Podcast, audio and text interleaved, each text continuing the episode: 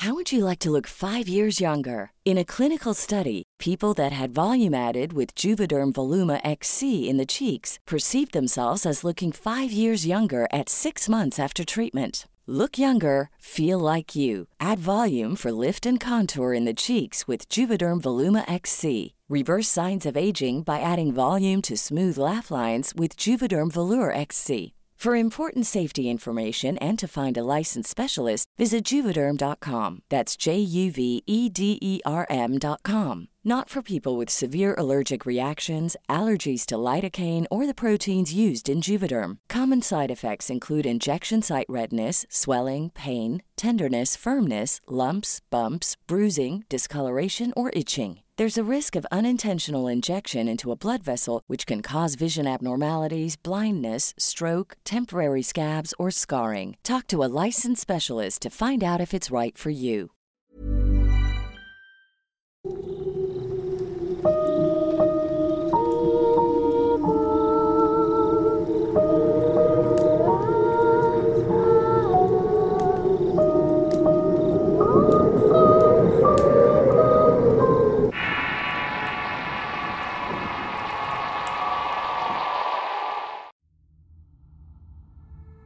De pequeño tuve un amigo imaginario y no recuerdo muy bien su apariencia física, debido a que se ha ido desvaneciendo con el paso del tiempo. Pero su nombre, su nombre sí lo tengo grabado en mi memoria.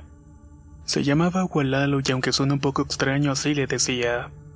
En ese tiempo me pasaron muchas cosas. Cometía travesuras que no eran muy comunes para un niño. Rompía jarrones, abría paquetes de jugo en polvo y los tiraba al piso. Poco a poco me fui volviendo muy fastidioso. Incluso empecé a que cada vez que me daban una comida pedía un extra obviamente para mi amigo. Pasó mucho tiempo y todo se repetía hasta que un día en la casa bebiendo leche junto con mi padre al otro lado de la mesa, se encontraba un vaso supuestamente para mi amigo. En eso mi padre levantó la cabeza y se sorprendió al ver que al vaso solamente le quedaba un cuarto de leche. Era imposible que yo lo hubiera bebido porque estaba muy lejos para haberlo alcanzado. Esa misma noche ocurrió algo que a mis padres les dejaría la sangre helada. Estábamos cenando mi madre trajo mi comida y yo alegué porque no habían traído el plato para mi amigo. Mi padre se enfadó y explotó con rabia gritando: Basta, basta, no más gualalo, ya te me vas de aquí inmediatamente. No había acabado de decir aquello cuando una de las sillas se empujó sola contra la pared con mucha fuerza. Esta se cayó al suelo y acto seguido a la puerta se abrió y se cerró con una fuerza descomunal.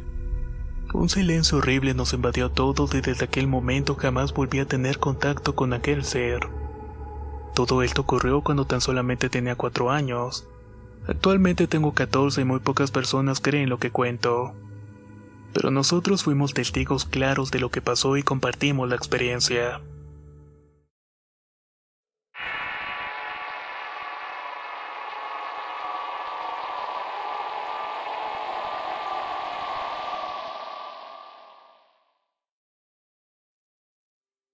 Soy de Pachuca Hidalgo y quisiera relatar algunos acontecimientos que me han dejado pensando durante mucho tiempo.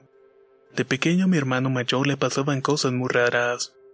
Mi madre nos contaba que por las noches se paraba a jugar porque decía que tenía amiguitos. Algo imposible en realidad, pero misteriosamente amanecían botellas de refresco que según mi hermano le llevaban sus amigos. Un día empezó a gritar muy desesperado y mi madre se levantó espantada solo para encontrarse con la sorpresa que estaba dentro del horno de la estufa. Cuando lo sacó de ahí le dijo que sus amiguitos querían que los acompañara a su casa. Hasta la fecha no le han encontrado explicación alguna a lo que pasó.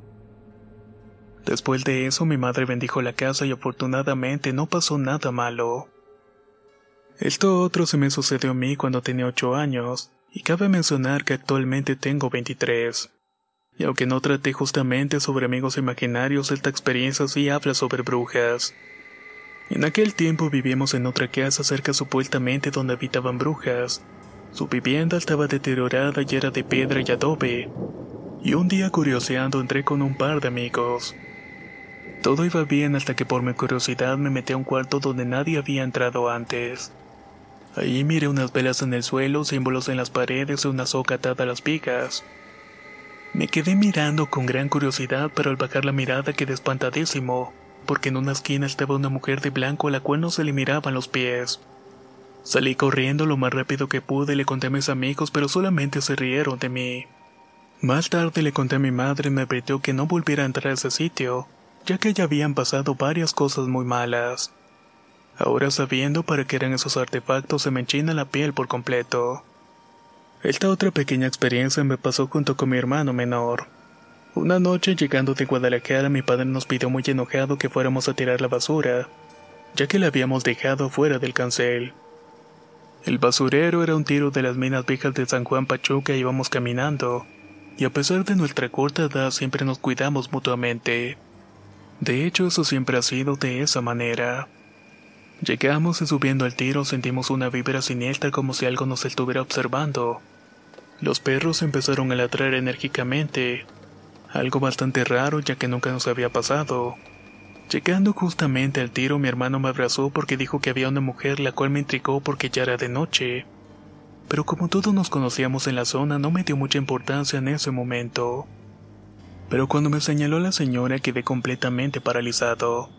No me podía mover porque arriba de un cerro había una señora con un manto que emitía una luz blanca, la cual resaltaba bastante en la oscuridad de la noche. En ese momento aventamos la basura y salimos corriendo, y en cuanto dimos la vuelta nos salió un perro de entre uno de los callejones. Traté de no darle mucha importancia y seguir corriendo, pero al llegar a la casa mi hermana me dijo que esa señora llevaba un perro a su lado, cosa que me hizo estremecerme aún más del miedo por todo lo que habíamos vivido. Le contamos a nuestra madre y ella nos curó del espanto y nos dijo que no fuéramos de noche, ya que en ese lugar decían que pasaban cosas muy raras.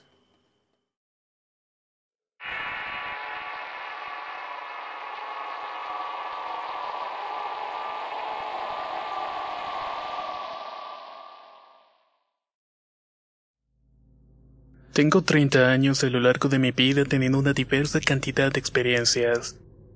Experiencias que me hacen cuestionarme constantemente el por qué me suceden solamente a mí.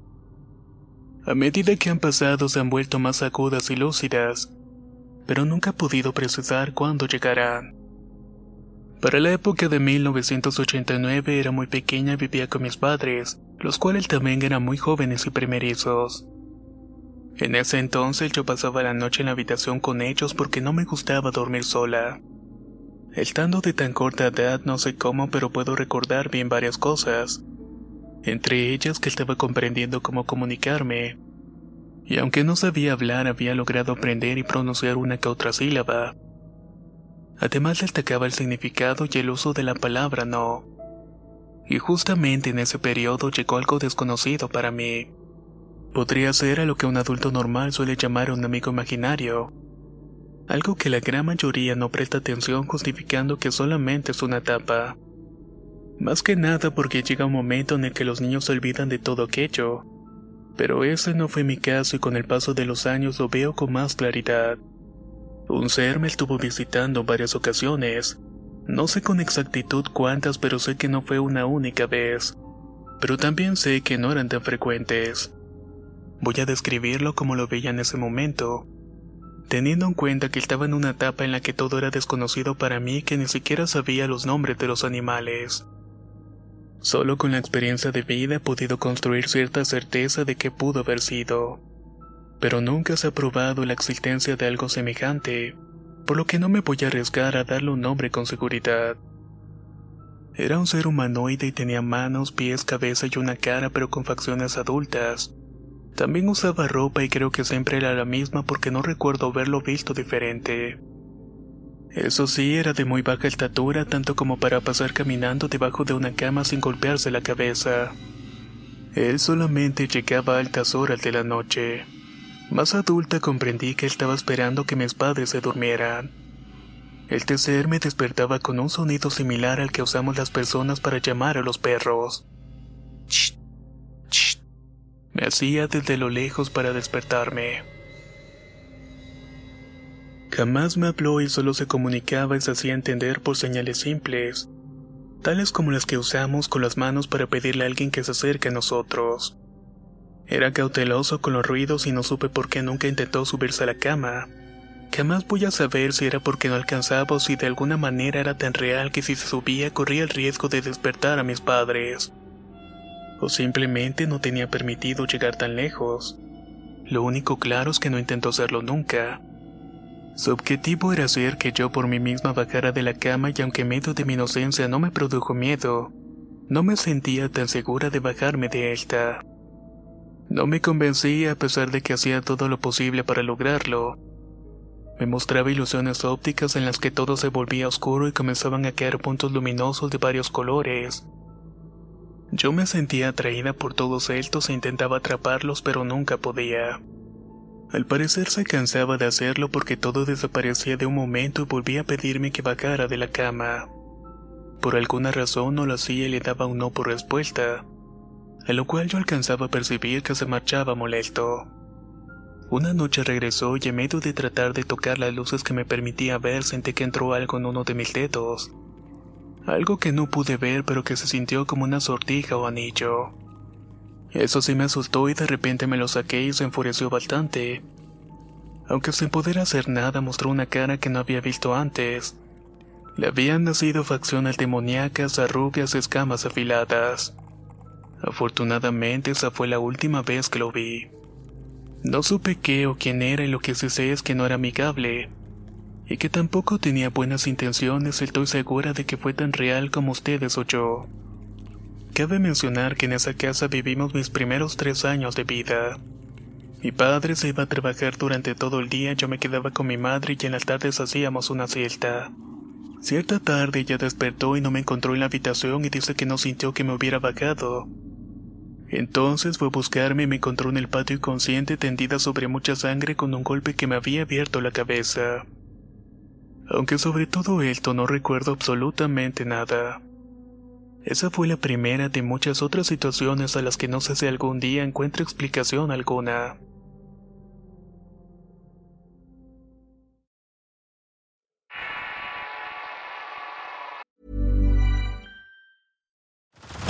Head over to Hulu this March, where our new shows and movies will keep you streaming all month long. Catch the award winning movie Poor Things, starring Emma Stone, Mark Ruffalo, and Willem Dafoe. Check out the new documentary, Freaknik The Wildest Party Never Told, about the iconic Atlanta Street Party. And don't miss FX's Shogun, a reimagining of the epic tale, starring Anna Sawai. So, what are you waiting for? Go stream something new on Hulu. Hey, I'm Ryan Reynolds. Recently, I asked Mint Mobile's legal team if big wireless companies are allowed to raise prices due to inflation. They said yes. And then when I asked if raising prices technically violates those onerous two year contracts, they said, What the f are you talking about, you insane Hollywood ass? So to recap, we're cutting the price of Mint Unlimited from $30 a month to just $15 a month. Give it a try at mintmobile.com slash switch. $45 upfront for three months plus taxes and fees. Promo rate for new customers for limited time. Unlimited more than 40 gigabytes per month. Slows. Full terms at mintmobile.com.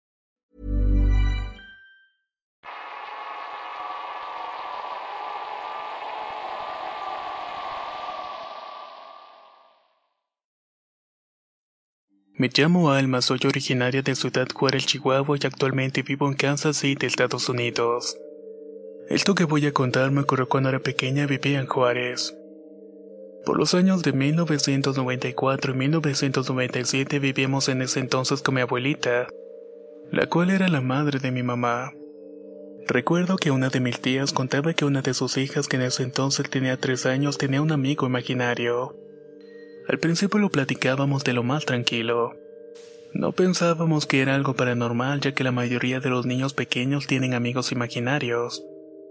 Pero cierto día me quedé en su casa la cual quedaba como una cuadra de la casa de mi abuela. A eso de las 12 de la noche escuché que la niña estaba platicando con alguien. Incluso se estaba riendo y lo invitaba a jugar carritos. Me acuerdo que tenía una tonca y ella se ponía a jugar como si en verdad estuviera jugando con alguien. A mí se me hizo muy raro, pero mi tía me dijo que no le prestáramos más atención, que simplemente la dejáramos sola. Así pasaron los años y mi prima fue creciendo y aún continuaba con su amigo imaginario. Como en el 96 mi tía y mis primos se fueron a vivir también en la casa de mi abuela. Aquí fue cuando las cosas empezaron a tomar un rumbo terrorífico. Mi primita no quería dormir y le daba un gran pavor cuando llegaba la noche. Cierta noche me quedé nuevamente con ellos y en la madrugada mi prima despertó llorando desesperada mirándose el techo. Parecía que estuviera esquivando algo por encima de su cabeza. Ella gritaba no, no, a mi mamá Wendy no. Escucharla me dio tanto miedo que me cubrí de la cabeza a los pies con la cobija. En eso la escuché gritar que no a Jessica no. Jessica es mi segundo nombre y me paralicé por completo, así que la abracé y le dije que no había nada en el techo. Pero ella apuntaba hacia una dirección y decía que ahí se encontraba. Cuando mi tía se dio cuenta de que el amigo imaginario de mi prima ahora la estaba asustando, empezó a buscar ayuda en todos los lugares religiosos. Recuerdo que mi tía le platicaba a mi madre que ese ente era el amigo imaginario de mi prima, y que decía que le hiciera daño a sus padres y que nadie la quería que se fuera con él. Fueron pasando los años y de repente mi prima dejó de ver a su amigo imaginario. Un día, estando en secundaria, cuando mi maestra de historia empezó a comentar que su hija pequeña también tuvo un amigo imaginario. Que al igual que mi prima, al inicio jugaba con él y se divertía bastante. Pero después la empezó a asustar diciéndole que le hiciera daño a sus padres y que jamás la dejaría en paz. Entonces a mí se me ocurrió platicarle a la maestra lo que mi prima le había pasado. Ella aprovechó a preguntarme cuál era el nombre del amigo imaginario de mi prima. Le dije que él se llamaba Nunuces. En ese momento mi maestra se puso pálida callada y abrió los ojos como si le hubieran echado un vaso de agua helada. Ya al final de la clase me dijo, Oye Alma, ¿estás segura que esa cosa se llamaba Nunuces? A lo cual yo respondí que efectivamente así se llamaba. Alma, ese es el mismo nombre del amigo imaginario que tuvo mi hija.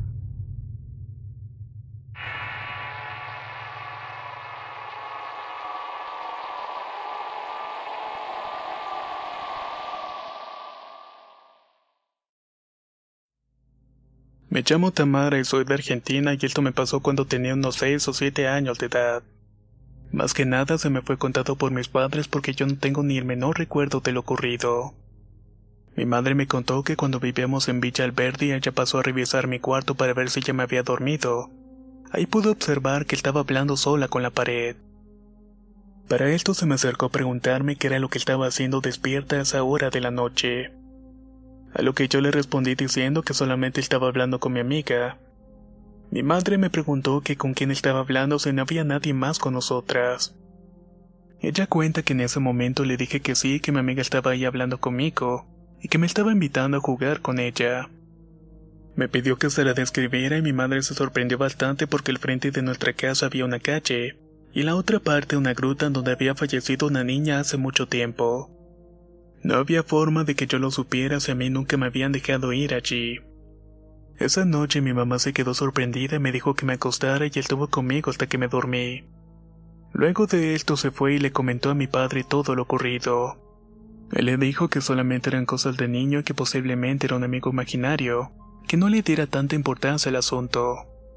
Así que se durmieron pero más noche despertaron por los llantos de una niña. Decidieron asomarse por una ventana que había en su habitación y vieron que en la calle iba una niña descalza caminando y llorando. De alguna u otra forma se terminaron durmiendo y al día siguiente mi madre le habló a una vecina y le preguntó, Oiga vecina, ¿de casualidad escuchó a alguien llorando anoche o vio algo extraño en la calle? A lo cual la vecina simplemente le contestó que no. Ahora, siete años después de lo ocurrido, le conté a una tía mía que sabe mucho sobre estos temas. Ella me dijo que pudo haber sido el alma de la chica que me llamaba para intercambiarla de ella por la mía. Nunca sabré qué hubiera pasado si mi madre no hubiera llegado en ese momento.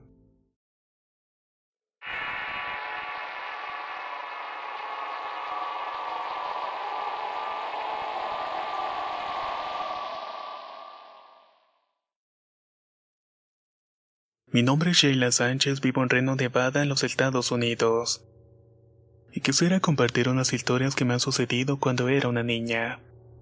Mi primer encuentro paranormal sucedió a la corta edad de un año y algunos meses. Mi mamá me cuenta que empezó a platicar y a cantar desde muy pequeñita. A esa edad de un año y poquito ya hablaba frases enteras e interactuaba con los demás. En aquella época vivíamos mi padre, mi madre y yo en un departamento. Solía dormir con mis padres en un cuarto y en el otro tenía un cuarto de juegos, en donde me la pasaba sola con mis juguetes por la tarde. Mi mamá empezó a notar que jugaba y platicaba con alguien y cuenta que escuchaba que estuviera platicando y esperando una respuesta. Ella pensó que me sentía solita y había creado una amiga imaginaria. Pasaba el tiempo y veía que tenía conversaciones muy extrañas, así que decidió preguntarme con quién estaba conversando. Le respondí que con la niña, así que mi madre se quedó con cierta curiosidad y cierta inquietud de que algo no estaba cuadrando. Una noche ella y mi padre se sentaron en la sala para ver un poco de televisión. En eso salí del pasillo para estar con mis padres, pero me quedé un momento allí parada en el pasillo. Mis padres decían que pareciera que estuviera platicando con alguien al fondo del pasillo. Mi madre aprovechó de decirle a mi padre que estaba platicando con alguien, a lo cual mi padre me preguntó que con quién estaba hablando. Con la niña, papá, le contesté. Entonces me dijo que le dijera que viniera y le hizo una señal con la mano para que nos acompañara. Personalmente no me acuerdo, pero mis padres dicen que en ese momento me asusté bastante, y que incluso les dije que no y que me daba bastante miedo que viniera. Ellos piensan que en ese momento la niña me hizo una cara fea y reaccionó asustándome. Después de eso sucedido se sintió una presencia extraña en el departamento. Incluso mi padre decía que le jalaban los pies en la noche. Al final terminamos mudándonos y al poco tiempo descubrimos que en ese complejo de departamentos habían sucedido varias tragedias relacionadas con niños pequeños. Tal parece que nos salimos en el momento justo.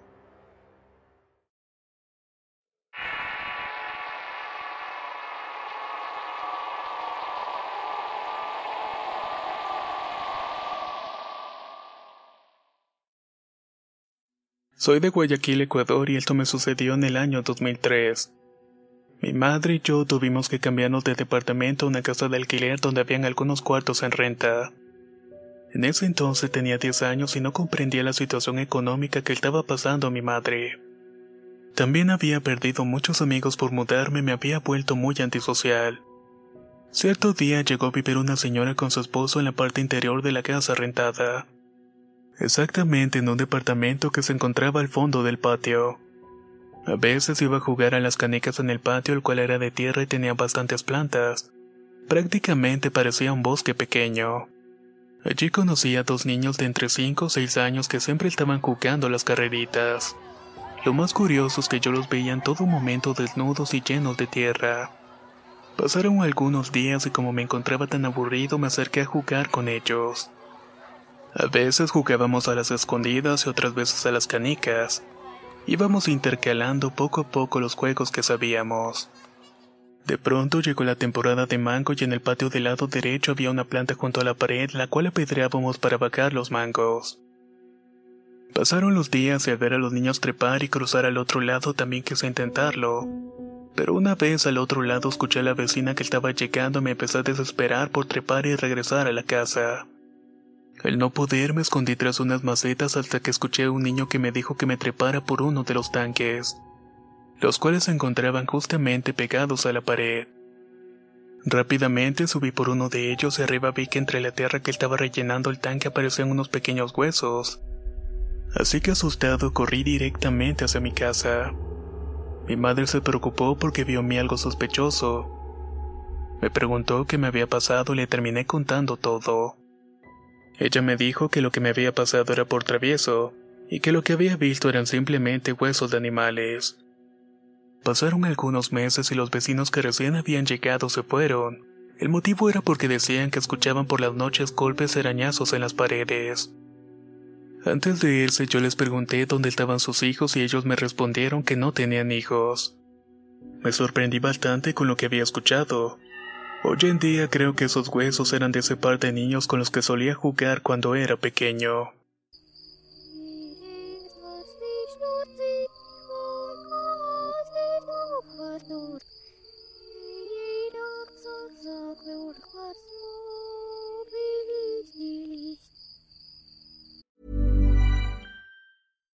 If you're looking for plump lips that last, you need to know about Juvederm lip fillers. With Juvederm Volbella XC and Juvederm Ultra XC, your lip look, whether it's subtle or bold, can last up to one full year with optimal treatment and no additional maintenance. Find a licensed specialist and see if it's right for you at juvederm.com today. That's J U V E D E R M.com. Add fullness to lips in adults over 21 with Juvederm Volbella XC or Juvederm Ultra XC. Do not use if you have severe allergies or a history of severe allergic reactions, or if you're allergic to lidocaine or the proteins used in Juvederm. Tell your doctor if you have a history of scarring or taking medicines that decrease the body's immune response or that can prolong bleeding. Common side effects include injection site redness, swelling, pain, tenderness, firmness, lumps, bumps, bruising, discoloration, or itching. As with all fillers, there's a rare risk of unintentional injection into a blood vessel, which can cause vision abnormalities, blindness, stroke, temporary scabs, or scarring. For full important safety information, visit juvederm.com.